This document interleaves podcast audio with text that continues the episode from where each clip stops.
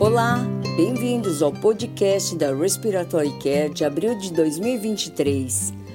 A escolha do nosso editor Richard Branson é um estudo que avaliou concentradores de oxigênio portáteis vendidos sem receita por Casuburi e colegas. Esses autores observaram que a publicidade direta ao consumidor levou à venda online de concentradores de oxigênio portáteis de baixo custo não autorizados pela FDA, que é um órgão americano de aprovação, usando um modelo de bancada simulando um paciente em esforço, e mediram o oxigênio fornecido com três concentradores de oxigênio portáteis e os compararam com um cilindro de oxigênio. Eles usaram a pressão parcial expirada de oxigênio como um substituto para PO2 alveolar. Eles relataram que PO2 mais alto foi obtido com cilindro, enquanto que apenas os dispositivos concentradores de oxigênio aprovados pelo FDA produziram aumentos significantes no oxigênio fornecido. Eles concluíram que os cuidadores e pacientes assim como os responsáveis pelos pacientes devem evitar concentradores de oxigênio portáteis de venda livre devido à falta de eficácia. Branson opina que as vendas diretas ao consumidor desses dispositivos concentradores de oxigênio, embora bem intencionadas, colocam os pacientes em risco na ausência de orientação de fisioterapia respiratória. Em outro estudo, Bataglini e colaboradores avaliaram os efeitos da fisioterapia sobre a hemodinâmica, a troca gasosa e a fisiologia cerebral em indivíduos ventilados com e sem Covid-19. Bataglini e colaboradores encontraram melhora da troca gasosa em indivíduos com Covid-19, mas sem impacto na hemodinâmica cerebral mensurada por ultrassom. Deve-se notar que nenhum dos indivíduos estudados tinha alguma patologia intracraniana. Bataglini e colaboradores concluíram que a fisioterapia melhorou a troca gasosa em indivíduos com Covid-19, ao mesmo tempo que melhorou a oxigenação cerebral em indivíduos não Covid. Nimetopoulos fornece comentários e sugere que, embora essas alterações fisiológicas de curto prazo forneçam evidências de benefício clínico, resultados importantes ao paciente, como tempo de internação, requerem ainda investigação em pacientes com fisiopatologia cerebral. Em outro estudo, Terz e colaboradores realizaram um estudo de bancada da insuflação e insuflação mecânica e o impacto do colapso simulado das vias aéreas no pico de fluxo da tosse.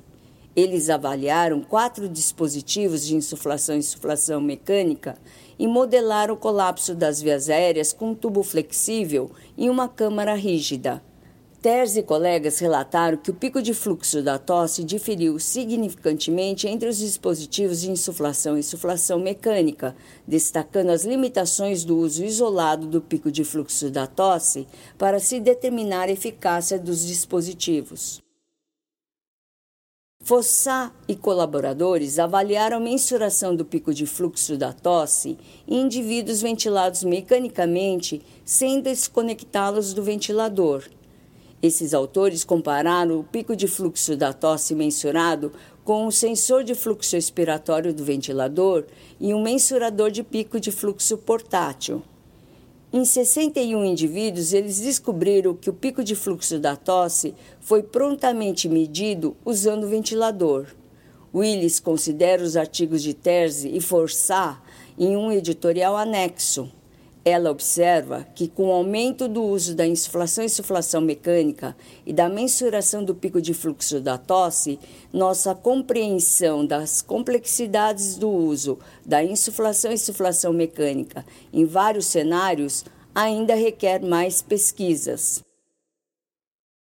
Macedo e colegas realizaram um estudo cruzado randomizado em indivíduos com DPOC, comparando uma sessão de 20 minutos de técnica de deflação intrapulmonar intermitente e terapia de pressão expiratória positiva em diferentes dias. Os volumes pulmonares foram medidos por pletismografia corporal e técnicas de diluição de hélio, e os resultados da espirometria foram revisados antes e após de cada terapia. Macedo e colegas não encontraram diferenças nas capacidades residuais funcionais ou nos volumes de gás aprisionado. O volume residual foi menor com a técnica de deflação, mas a importância dessas diferenças ainda não está clara.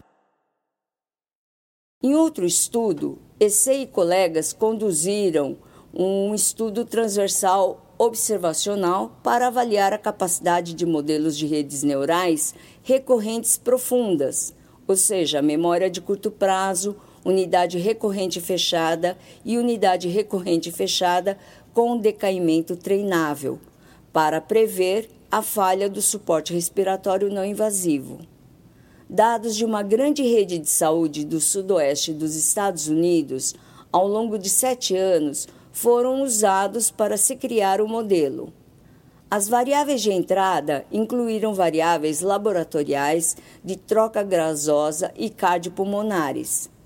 Em mais de 22 mil indivíduos, EC e colaboradores descobriram que o modelo de memória de longo prazo teve a melhor precisão como preditor de falha do suporte respiratório não invasivo. Previsões precisas foram feitas após 12 horas da admissão e sinais clínicos de falha de suporte respiratório não invasivo. Danish e colegas realizaram um estudo de coorte retrospectivo e multicêntrico em 15.361 internações consecutivas de pacientes com Covid-19 em 25 hospitais para adultos, como parte do registro Covid-19 do Society of Critical Care Medicine Discovery Viral Respiratory Illness Universal Virus.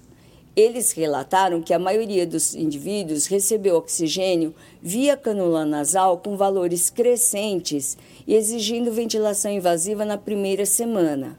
Em quatro semanas, 70% dos indivíduos necessitaram de canula nasal de alto fluxo, ventilação não invasiva ou ventilação invasiva.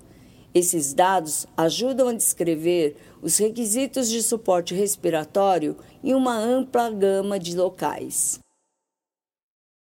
Linares e colegas realizaram um estudo transversal com dados de testes de espirometria durante três anos em crianças de 5 a 15 anos com suspeita diagnóstica de asma com metacolina e ou teste ergométrico.